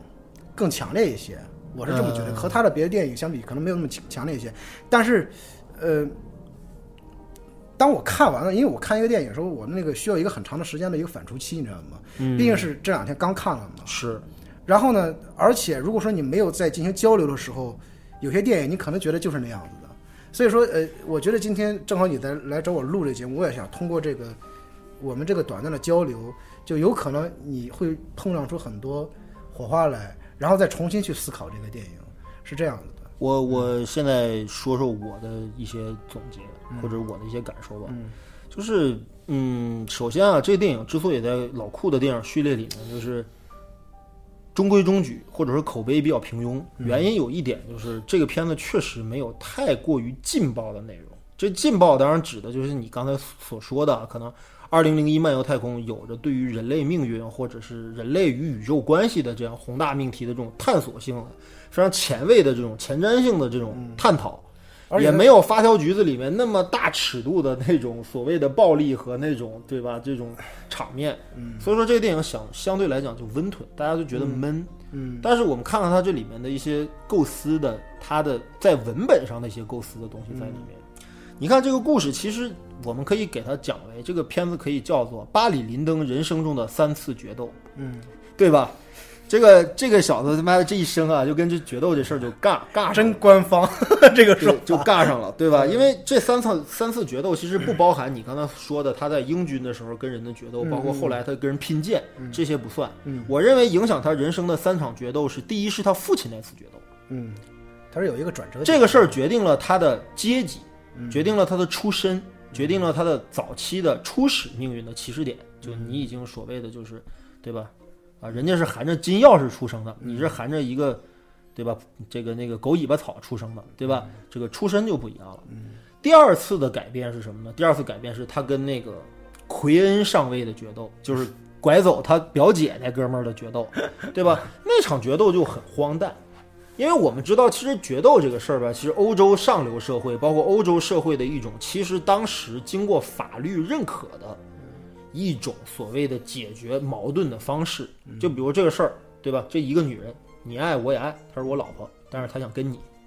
咱们决斗吧，对吧？只能活一个，对吧？看起来挺公平。法院不受理离婚啊。嗯哎， 对，但是 看起来挺公平，对吧？但是事实上，我们知道决斗这个事儿吧，其实充满着随机性。嗯，这个东西跟你的枪法，跟你的这个当时的这个这个这个这个心理素质，还有跟你枪械的，枪的这个质量，哎哎对吧？包括你有没有做猫腻啊，对吧？这枪上有没有做手脚，嗯这些事情都直接相关。所以其实决斗本身没有任何公平性可言，嗯，但是它可以视之为是一种随机事件。嗯，就是我们知道，其实你说影响一个人命运的东西，我们可以把这个故事写成一个四个小时，甚至两个小时，甚至十分钟的一个电影去讲一个人的命运。嗯那我们要提炼什么呢？我们要提炼这个人命运当中的关键节点。嗯，所以第一个第一个决斗，我觉得他父亲的决斗；第二个决斗跟奎恩上校的决斗，嗯跟奎恩的决斗，我觉得很有意思。就是这个巴里林登，就是巴里当时最开始的时候，可是一热血青年，嗯，对吧？相信荣誉是一切，对吧？相信爱情是一切，对吧？相信这个理想主义是一切，嗯，对吧？这是每一个我们作为一个人在年轻时代都会曾经拥有过的信仰，或者说曾经拥有过的冲动。就我们相信，嗯而且他世界是我想象的这样。对，而且最哎关键一点是说，你看他在跟那个那个那个那个上尉那个决斗的时候，对，他那个时候是尊重规则的，非常尊重规则。对对嗯对，这这个又引申到他最后那个，啊，就更更有意思的第三场决斗，对对第三吧？场决第斗第二场决斗就是很有意思，就是什么呢？就是我们都觉得说，你看对方是一个职业军人，嗯，你你你他妈是一穷小子，嗯，你连枪可能都没摸过，嗯，你怎么打得过人家？结果特别意外的就咣一枪，哎，奎恩就倒了，嗯，对吧？就是像陈佩斯小品一样嗯，我一抬手，你这还没抬手呢，就倒了，对吧？就是他有点像这个感觉，就是奎恩怎么就这么快就灭了？嗯，对吧？结果这小小伙子没有因为说击败了这个上尉之后就抱得美人归哈，获得荣誉什么之类的。他的这种对于规则的维护、对于爱情的坚守、对于理想主义的维护，没有得到任何的好下场。嗯，他成了一个他妈的通缉犯，在路上还被土匪给抢劫，惨到不能再再惨，当了兵哥哥，对吧？就是这个事情彻底改变了他命运。更残酷的事儿是后来的事儿，对，就是葛洛佛，就是那个谁，那个奎恩的那个朋友嘛，就是很看、嗯看好他那个那个，军等于官是个一个中尉啊对，还是什么，反正他当时在战场上遇到这哥们儿，嗯那哥们儿说，呃，其实吧，那场决斗啊，枪是假的，里面射出的子弹伤不了人，奎恩是被吓吓尿了，对吧？吓晕过去了。我操，这小伙子这一刻就幻灭。他他彻底啊换他这里边有一个特别有意思一点是什么呢？就是说他有一个悖论在这儿，就是说你你说这个人他为什么要进入呃进入一个上流社会呢？就是说，在一个呃穷人的阶层里边儿，他认为呃上层社会里边儿他是讲究那个公平的，然后他会有一个那决斗是最能体现对对上流社会精神的一种对做对，法就你看他们那个那个中法战争的时候那个士兵打仗，啊，就让我们看就是一群傻逼嘛！我操，你站得整整齐齐呃的，站得整整齐挨齐的，挨枪完枪子就最后其实比谁呢死的多，不就输了吗？就说呃你你是没法理解的，但是在过去的时候，他们贵族之间那个战争，因为当时参参军的很多的也都是贵族身份的嘛，对。对然后呢，他那个荣誉感，他们是崇尚荣誉的，对然后有公平的，但是你发现其实玩的最阴的就是他妈那帮贵族，对啊，你说一个决斗，对吧？堂堂一个上尉跟一个穷小子决斗， 因为一个你女都人玩猫腻儿，我操对 这么点事儿，居然玩阴的，我 操！这是这是一个什么样的世界啊，？对啊，对。然后呢，所以说这个巴里这个命运就是从这个时候就改变了，包括他后来其实做的所有的，我们认为就是一个对吧，就是吃软饭，对吧？这个出轨，嗯对嗯吧？家暴，对吧？对吧？挥霍啊，对吧？就是这个，其实我觉得跟他的这次价值观崩溃有很大的关系。他其实也也哎，他有一个另外一个写照，就是说，你看对他在进入那个上流社会之后，他所有的这种我们呃很多人可能看的是一个恶评啊。嗯其实我看到这儿，我没有那种特别大的那种道德判断的一个感觉。我其实也没有。呃，然后呢，但是嗯你会觉得好像在上流这个圈层里边儿，这是一个很常态的一个事情。呃，尤其是我觉得吧，它最有意思的是，你像巴里，他不是贵族，对，他不是贵族，他坚持所谓的贵族道德、贵族贵族原则，对，结果贵族他他妈嗯更他妈阴，更他妈损，嗯对吧？那你既然是想适应这样的一个世界的话，那你势必然要改变你自己的行为方式和你的价值观和判断，对，对不对？你要势必然改变这些东西，所以说他在潜移默化之中他就变了。嗯，你让他最开始的时候，他，对吧？他就就就是一颗飘忽不定的一颗这个这个这个这个一个什么嘛，就是一个浮萍一样的人嘛，嗯对吧？这儿今儿在英军里待了两天，当了逃兵之后，嗯又到普鲁士军队当普鲁士人，就到最后他成一个赌徒，嗯，就这人已经没有所谓的这个价值原则或者所谓的这个道德标准了，哎，嗯这就是他他的第二次决斗，嗯，就是等于是特别有意思啊，就是然后影响他命运的第三次决斗，嗯，就跟他的继子布林登的这次决斗，对。这次决斗太牛逼了，对这是这个电影当中我觉得拍的应该是最好的一场戏。啊对对对，我就特别喜欢这场戏。这场戏非常的长，就时间非常的长。虽然这个电影每一场戏其实都嗯慢吞吞的啊，就是对对，就是，但是这场戏非常的长，这场就戏这场长达十五分钟，这场就决一场戏。这场决斗拍的特别长，对这场决斗呢，基本上就是什么呢？布林登知道对吧？你祸害我妈，祸害我们家钱，对不对？你还他妈的这个，对对，反正我必须得，对吧？必须得这个嗯替天行道了，嗯对吧？要弄他，弄他继父。然后呢，现场就是在一个谷仓里，这谷仓特别有意思。那谷仓的墙上，三个整齐的透过光来的像十字架一样的一个位置，嗯三个高光点在那射进来。然后谷仓里面充满着鸽子，鸽子咕噜咕噜咕噜那个叫声，对吧？还成了一种就是，哎，形成了一种很有意思的一个气氛。嗯，然后呢，这这一父一子，对吧？俩人就这个这个决斗，就与我们想象的又有了偏差。就是库布里克经常玩这种，就是所谓的这种这种这种脑筋急转弯的东西，就你以为是这样，他就不给你这样。你比如说第一第一第一第二次决斗，就你以为奎恩跟那哈对吧，一个兵哥哥对吧，他灭你分分钟，结果奎恩被吓瘫了。嗯这个时候如此苦大仇深呢，对吧？这个这个这个血海深仇一样的这个布林登，居然也怂了。就第一个，他展现的是这个人的怂，他他一开始就怂，就是说说这个决斗的事儿的时候就已经很怂了，就已经。对，当时林登好像是醉倒在一个对对客厅里面啊，摆了一个很静静态的一个构图，对吧？一帮贵族吧，像行尸走肉一样躺在那儿。对，他过来了之后，拿自己那个拐杖嗯，挑着义父的下巴，嗯说：“哎，哥们儿，醒醒醒醒，找你商量点事儿。但他是中气不足的说完那些话。对，但是没想到，其实巴里还是敢于应战的。哎， 就是你对你，所以你看到看到后来的时候，就是你不管他们家出现了一个什么样的变故哈、嗯，就因为一开始的时候这个人，他整个这对这个人物这个这个这个他的那个那个这个人的这个这个情感的设置，你总觉得这个人好像是什么事儿他都觉得 没有意义似的， 就是就就就好死不如赖活着，就有点那个劲儿，但是呢，他那个生命力是骨子里的，对就是那种到了危机时刻的时候，他骨子里的东西在作祟，你知道吗？而不是他的那种精神上的选主动性的选择，他就是那种就这个人的基因里边他有那个斗争的那个东西。对所以你也看，在最后的时候，就是说，我们就试想一般人在那个最后到那个阶段的时候，基本上就是。完全放弃自我的一个状态，有人去找他挑战，他可能就就是一般情况下，我们可能设想，就你来找我对挑战，你打死我算了，我跟挑什么挑什对么对战呀、对，反正我烂命一条，对吧？对也对不想活了。但啊是他最后应战了，对而且在这个应战当中，他展现出了他的特绅士的那一面，你知道吗？就是你看啊，布林登怂了，对不对？两个人的规则特别有意思，互相站开十米远。呃，朝对方开枪布，林登是挑战的发起人，你先开枪打打你继父，嗯打中了就你就赢了，哎哎，对吧？结果布林登啊，一看那孩子就不会打枪，走火，走火了，操！然后马上操，这枪有问题。 然后当时那个气氛还是很肃杀的，虽然这场戏就他就这个反应非常令人诙谐啊，就有点要让人喷饭，但是现场的气氛还是很肃杀的。嗯，说不好意思，现在得由林登爵士开枪还击了。嗯，哎，然后布林登就更怂了，已经尿了，啊开始吐了。你人在高度紧张的时候是会呕吐的，对哎呀对对吓吐了，对，对吧？就感觉我操已经崩溃了。但是我们的巴里林登还是啊如此的气定神闲，对吧？然后往地上开往了嗯一，地上开了一枪，哎，非常的贵族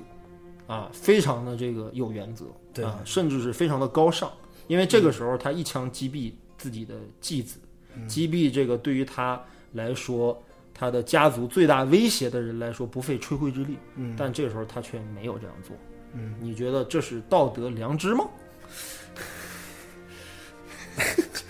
也很多人说这是他是啊，这良心发现啊，人之将死，其言也善。不是他这个东西，其实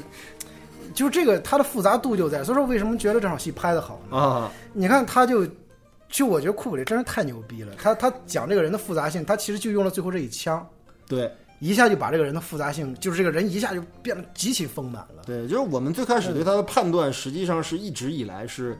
呃有着强烈的反差的。最开始我们对觉得这小伙儿太惨了，被绿茶婊骗，对吧？被他妈的怂逼军官骗，被强盗抢劫，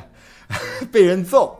对吧？惨到不能再惨，然后到最后等他发迹了之后，你又开始对他进行道德判断，这人太卑鄙了，对吧？人家下三滥的手段骗人钱，我操，娶那么一大美女，然后妈拜人家家，对吧？还出轨，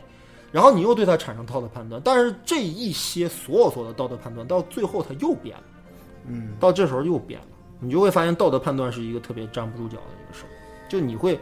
他用了非常非常消解冲突、避免直面描写人物的手法，但是实际上人物到最后给你的那个选择是令你嗯，有点是瞠目结舌的，我觉得就是有点是这样的，就是这个就很有趣。他放空一枪之后，意思就是扯平了，而再且这里边儿就是说这一枪可以给他的解释有特别多，那有的人也可以解释说他最后就想放弃生命了，就你打死我算了。但是呃，但是呢，他确实因为就是他这就是他这这这场戏的这个这个这个拍摄手法，其实它引申出了很多的一个一个话题，就是你看到这个小孩儿，这个这个布林布登，林登他是一个典型的一个贵族，对就是你可见就典型的一个贵族，他其实就就是这么操蛋的。怂啊，又他妈怂，然后又又又阴险，其实又阴险，然后又有一套所谓的他的道德标准，对他又冠冕堂皇的会，对，因为他其实你看那场戏，就是我记得巴里整个对吧？这小子从头到尾一直都他妈的，就像你说的，好死不如赖活着。他最强烈的一场爆发戏是布林登在音乐会上那场戏，嗯，他带着自己弟弟走进来，让弟弟穿着自己的鞋，呱嗒呱嗒呱嗒，对吧？这个不和谐音把那个音乐会现场给彻底破坏了，嗯，对吧？但是这时候巴里都没有生气，嗯，他最痛恨的是什么呢？布林登指责他，他是一个出身一文不名的一个小流氓，嗯，对吧？他用无耻蓝言、花言巧语欺骗我的母亲和我们家的财产，嗯，对吧？我觉得对于这个巴里最大的打击不是道德的指控，是对于他出身的指控，这是他内心当中当中最大的痛。为什么？因为父亲的死导致了他，对吧？他出身低微，他跟他表姐怎么黄的，对吧？那当年那奎恩那军官是因为一年能给他们家赞助五百大洋，嗯，对吧？他那个他姨父才决定把自己表姐嫁给这哥们儿，就说白了不就，哥们儿不就穷嘛，不就没钱嘛？我操，这现在他妈的你拿这事儿来戳我，这个事情对他伤害太大。他他里边就是什么，哎就是你知道在那个社会底层的人，嗯，呃，其实他有一股劲儿是不服的，他是有强烈的个人自就尊是的，哎我我谁都不服气儿。对然后呢，他这里边你在那个阶层的人，他不会想这个是不是尊严这个事儿，但是嗯他就是不服嘛，就说凭什么？对，我我不知道什么叫尊严，不代表我没有尊严。对对，但是我对，然后呢，就是说呃，就是你处处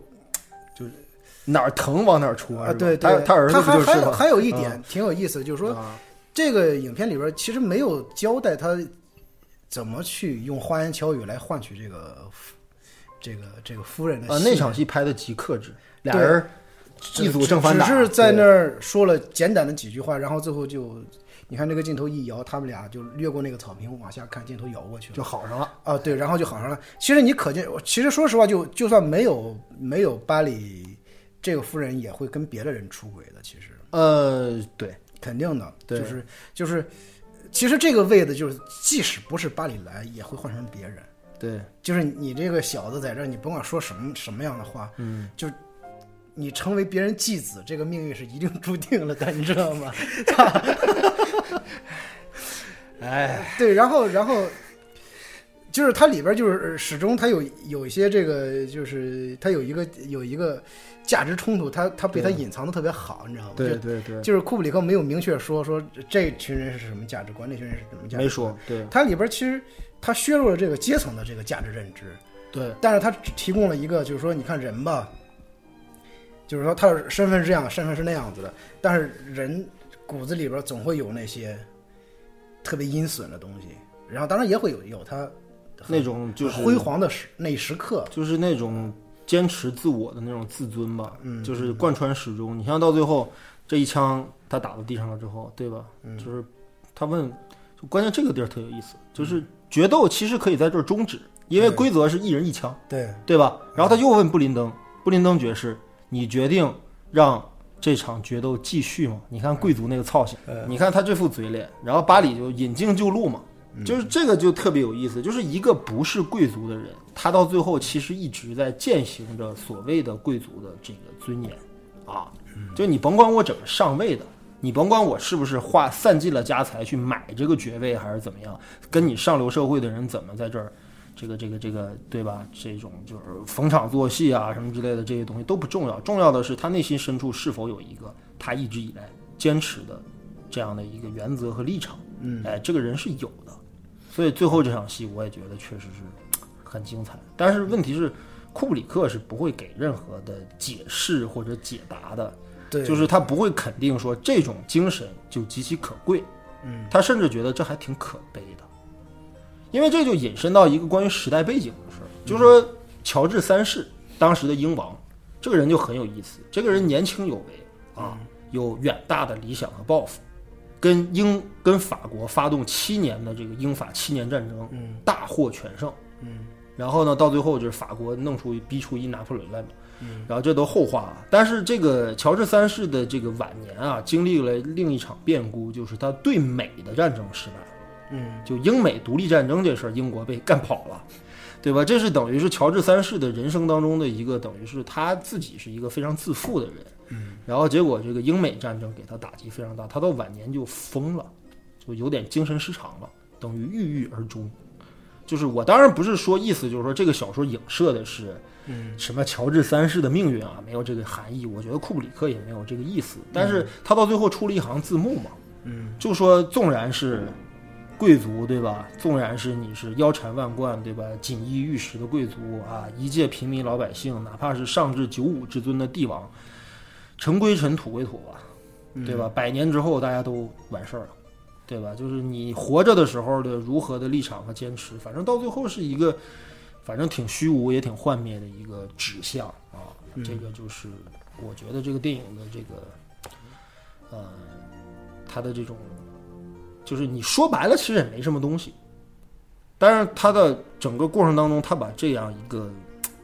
人用这样的一种方式给拍出来的话，你会感觉，反正我这个人的审美能力可能不是太高，我觉得这个电影特别美，是挺美的，就它有着嗯美，它有着极美的悲剧感，有着极美的这对种残酷感。就是它它是一个，我觉得像很像是那种希腊悲剧的一个一个范式，嗯，就是你你看到这个电影的时候，你觉得是一个希腊悲剧的范式，而且它的整个，呃，整个电影语言，包括它的美术啊，呃都是一个那种希腊悲剧范式的一个呃审美的一个这样的一个，嗯，一个基调。对对，然后人在这个基调里边也都是始终都是 郁郁寡欢的，就连他纵欲都是那种、嗯压抑的，被迫性的纵欲，感觉是那种，就是它这种东西吧，就是为什么你提到古希腊这个事儿，就是因为古希腊悲剧或者说古希腊的这种作品，它探讨的其实是一个很玄学的一个问题，就是命运。啊，对他，就是你看啊，就是巴里这个人，我们就是经常可能会讲一个人如何发迹，或者一个人因为什么事儿而堕落，你给他一个解释，就这个人啊，年轻有为，对不对？啊，这个这个这个迎难而上，对吧？这个这个不屈不挠，对吧？这个力争上游，对吧？就一堆词儿来形容他怎么奋斗的。但是你不觉得其实他的人生命运就是一连串完全无法解释的随机事件铺陈开导致出来的吗啊，？对啊，就这对吧个这这个，这就是命运，这就关于命运的描写，就是说他不是由于某一件事儿导致他变好了，我们可以说他父亲的这个意外死死亡导致了他的命运的改变，但是这不是最重要的，嗯最重要的是他的人生是由一系列随机事件所影响的，包括他到最后对吧，走向灭亡也是一系列的随机事件，就是它里边有一个随机性，又有一个必然性是，比如说最早的时候，他这个家道中落是因为他父亲一场决斗对导致的，对最后他的败落也是因为他的一场决斗导致的，你感觉就像是经一个闭环，循环循环，对对对，嗯，呃，然后因为就是说，呃希腊文明是人类文明的起源嘛，对对它因为希腊文明里边它有太多的关于这种人类命运的这种阐阐述，希腊文学里边这种对悲剧性的。对，然后其实它就是，就是我我我觉得它这里边讲了一个，它其实讲巴林，但你觉得它其实是讲了，不是讲这么一个人，它啊其肯实定它其实就讲一个人类的命运嘛，就我对们，我们吹牛逼吹大了。嗯，但实际是实际，但实际上是真的，我觉得他这种讲述方式特别好，就是说他用了一个尽可能冷静的一个一个视角，对比如说两个人决斗的时候，他第就是他跟那个上尉决决斗的时候那场戏挺好的，就先先开始是一个一个中进吧，嗯，然后最后这个歘就一下就拉上一个一个一个一个圆拳一个全景，对然后那俩人帮忙开枪，对，然后再两那个人倒下了很长时间，他才切的那个近景嗯，啊，我觉得他这个这个手法特别特别，我当时我说这就这给你一下之后，让你让你心沉一下，然后再接着往下走。对对对，我觉得他这个节奏控制得特别好，哎对就是就是你看他讲的时候，他不是，他反而在最后一场那个决斗的时候，强调了那个布林登的那种怂，我 操，不断的给他那个那个那个那个那种近景，近景的那个那个特写，对，对，然后你看他这几场决斗的处理，其实是这个这个节奏，他是他有意的布置这个节奏特别好对对，啊，这也是老库的一个一个长项吧，就是他其实拍自己的电影有自己的节奏，这个节奏是很个人的，就他没有学任何好莱坞的那种，就是在这个时候该有的时候他必须得有，他也有，但是他一定不会在你想要的那个点上去往下走。他会给你一个他的节奏，如果你看进去了之后，你会觉得这场戏特别有嚼劲，嗯虽然一一句台词没有，但是俩人特别有有嚼劲。嗯对，对，这里边那人话也不多，几乎没话，对尤其是那个巴里林登和他老婆和对林登夫人，他们俩就没话。从定情到甚至到最后，呃，出现分歧，到最后感情破裂，到最后又重修于好，到最后这个女人为什么要这么爱这个男人，以及这个男人到底爱不爱这个女人，妈的，这些问题都不重要了。其实啊，对他他都不重要他不强调，就是啊他、他里边不讲人不讲情感的东西，他不讲你情你感的老觉得东这个人的情感永远是就你他他旁白不就起到这个目的吗？嗯对对对，就旁白实际上是为了给你下一个结论。对用一种文学性的手法来告诉你啊，这两个人现在处于什么状态。因为我不想再花笔墨去拍所谓的这样的戏剧式的人物关系了，或者戏剧式的人物冲突了，再不再做这些东西了。我整个全部都融融入于这个一帧一帧的这个画面里面。你这样再翻对过头来看他第一场戏，我觉得他第一场戏真是太牛了，就第一场就是决斗，一是吧？对，不是决斗，就第一场戏出来之后是那个他那个表姐还是表妹，他那个 sister，啊啊，对对对对对，我对！藏了一个东西在我身上，对你对对你对对，看你能找出对来你你吗找找不到。对，就是你感觉那个女人特猥琐， 我头一头一次见一个女人这么猥琐的，就然后就你从那一场戏就已经已经这个基调定下来，就说这个这个男人，我操，他就就他他他的悲剧开始好像就是从这个这个这个这个女人开始的似的，嗯，反正我觉得作为一个男人，你想去，反正我觉得男人认识世界就是从女人开始的。对。对，对，就是这是一个大家的宿命。对，就刚才你说到这个关于宿命论的这个问题，我现在其实之前我跟那个半斤啊，我们聊那个二战的时候，我曾经说过这么一个观点，我说我现在越来越对于所谓的时代的命运，或者说的时代的悲剧这样的说法而感到排斥，或者说不能认同吧，因为我们太容易把某些悲剧或者某些人类的遭遇给归结于是某个时代的产物。啊，就好像说过了那个时代，结束了万恶的旧社会，结束了可恶的美帝国主义，好像我们就永远生活在世界大同之中。那你想想，我们再过个一个世纪，看看了不起的盖茨比的故事，和这个又有什么区别？对吧？就是人类的命运就是如此啊啊！你甭管这是一个十九世纪的故事，还是一个二十世纪的故事，你甭管是一个他妈的爱尔兰的暴发户，还是一个美利坚的暴发户，他都走着的是一模一样的路。嗯哎，而这个东西，我觉得就是大师和所谓的普通的 创作者的区别。就我们可能通过一个题材，只能认知到一个人、一群人嗯或者一个阶层的人的命运，或者一个时期的短暂的一个经历就差不多了。嗯我们可拉不到这个人类命运的他这他个他其这实个这个基础上啊，拉不到这个视野上面去。他其实啊就是因为通过这个，呃在影片里边儿，他对你看到最后的时候，其实你会发现阶层消解了，身份消解了，都没有意呃，义。他最后只留下就这嗯个人。你看最后是那段独白，就这个人他又跟他母亲回到了爱尔兰，对过了多长时间重操旧业，但嗯是一直不得志，后来这个人就没有了。对然后呢，你看整个影片一直在讲这个人，最后这个对人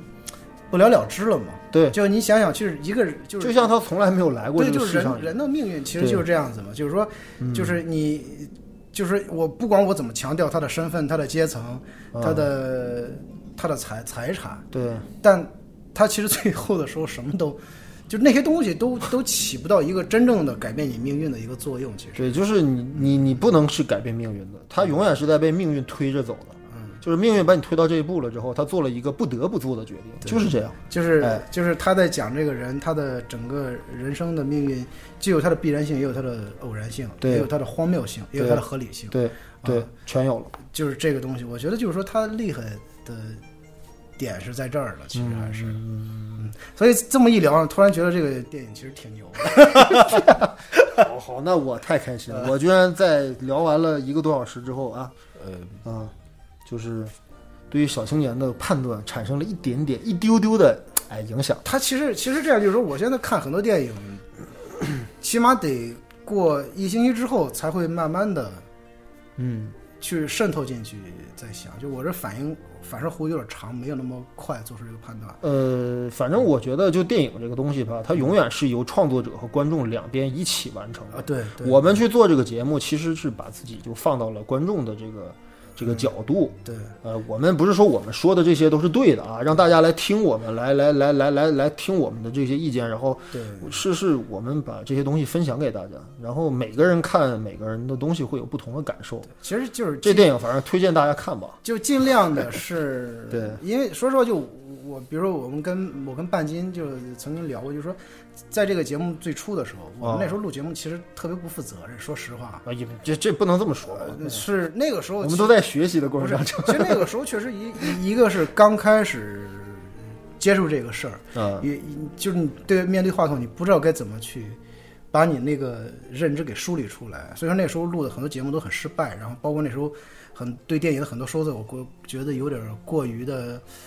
呃，就过于的片面化和偏激化了。那你这你何出此言呢？不是，然后其其实我跟把您说过，就是我就是，嗯其实这个东西需要纠正嘛。其实我们也是在现在在录节目是尽量的让自己，尽量的啊，尽量的客观一些，就不对要对，不要太理，不要带对。着那种不是为了追求所谓或者啊伪装理科中的状态，而是对我们其实就是意识到我们的言论可能会他他还有就是呃说，你比如说老高，你是一个电影工作者。其实我跟是半斤上次录那个《地球夜晚》时，候，我们都说啊说我们都做过这个这个电影创作的工作，我们啊都知道一个电影的形成非常难，嗯非常困难，嗯非常困难，就是从它这个电影剧本阶段开始，到最后能不能拍完，拍完之后能不能上线，这是一系列偶然加必对对然对事它件的它综合结对果它。太困 难了。所以说，就我们现在不太敢轻易的就诋毁掉一部电影。嗯，呃，因为我们都知道这背后它其实，呃，这个事件它的它的难处在哪？嗯我觉更嗯我觉得，其实对于所有的人类的成果，不管说我们在主观上同意，嗯或者说欣赏不欣赏这个东西，我们其实应该这个敬畏心还是应该有的。对对对，就是毕竟人家做到了，或者说对人家努力到了这个份儿上之后，对对对我们去从中汲取了很多的营养。对这个东西，我觉得还是应该保持基本的敬意对啊。对，所以就是不管大家喜不喜欢老库的电影，或者喜不喜欢这个巴里林登，这些事儿都不重要。对，这个哎不重要，这不重要对，对就关键是就就是，如果说今天我跟没有跟老高这么聊，啊，呃，你可能呃很多觉得这个电影的精彩之处你还没有，你不会这么快的能能。能哎呀这认你知这到，不是它其实是什 么？就是说它其实有一个交流的过程，就是说，嗯嗯呃，比如说那天我我我我我我们在家里就是正好来那个那个朋友猪猪嗯在这聊那个寄生虫，嗯，就聊了一下午，最后你会发现这个电影其实是非常的棒，但是你不聊的时候，你会觉得嗯好像还行吧，不如他之前的哪个哪部电那影。你今天说完这话之后，肯定有观众留言说你们赶紧聊一下寄生虫。不是，他就是你你这你这挖了坑了，这个这肯定的。 这个我不负责任啊，啊当我没说，当我没说。 嗯，好吧，好吧，我们考虑一下吧。 对，呃，寄生虫还是挺有话题的，我们可以考虑一下。但是我们这个节目不追热点，所以说可能放到年底甚至明年啊。 对，然后反正这期我还是很感谢啊，小青年能赏脸啊，能够能够跟我录这一期老库，对吧？我后来还会有，你还想聊什么呀？库布里克的还有想聊的吗？但是我看看要能要能聊太空漫游可以聊一下。啊，那好，那我们或者搞是一个三三期的会或谈，把或嗯半斤也叫过来， 我们一起聊一下太空漫游，或者发条橘子，我不知道你喜不喜欢。如果喜欢的话，我们可以嗯，考讨论一下。好，对，你看我一直现在跟他商量着呢，对吧？人家要说不行的话，我就得自己录。我也不好意思拒绝。录单口了。好，那这期就到这里，感谢小青年啊，好我们下期再见，好，谢谢，拜拜。拜。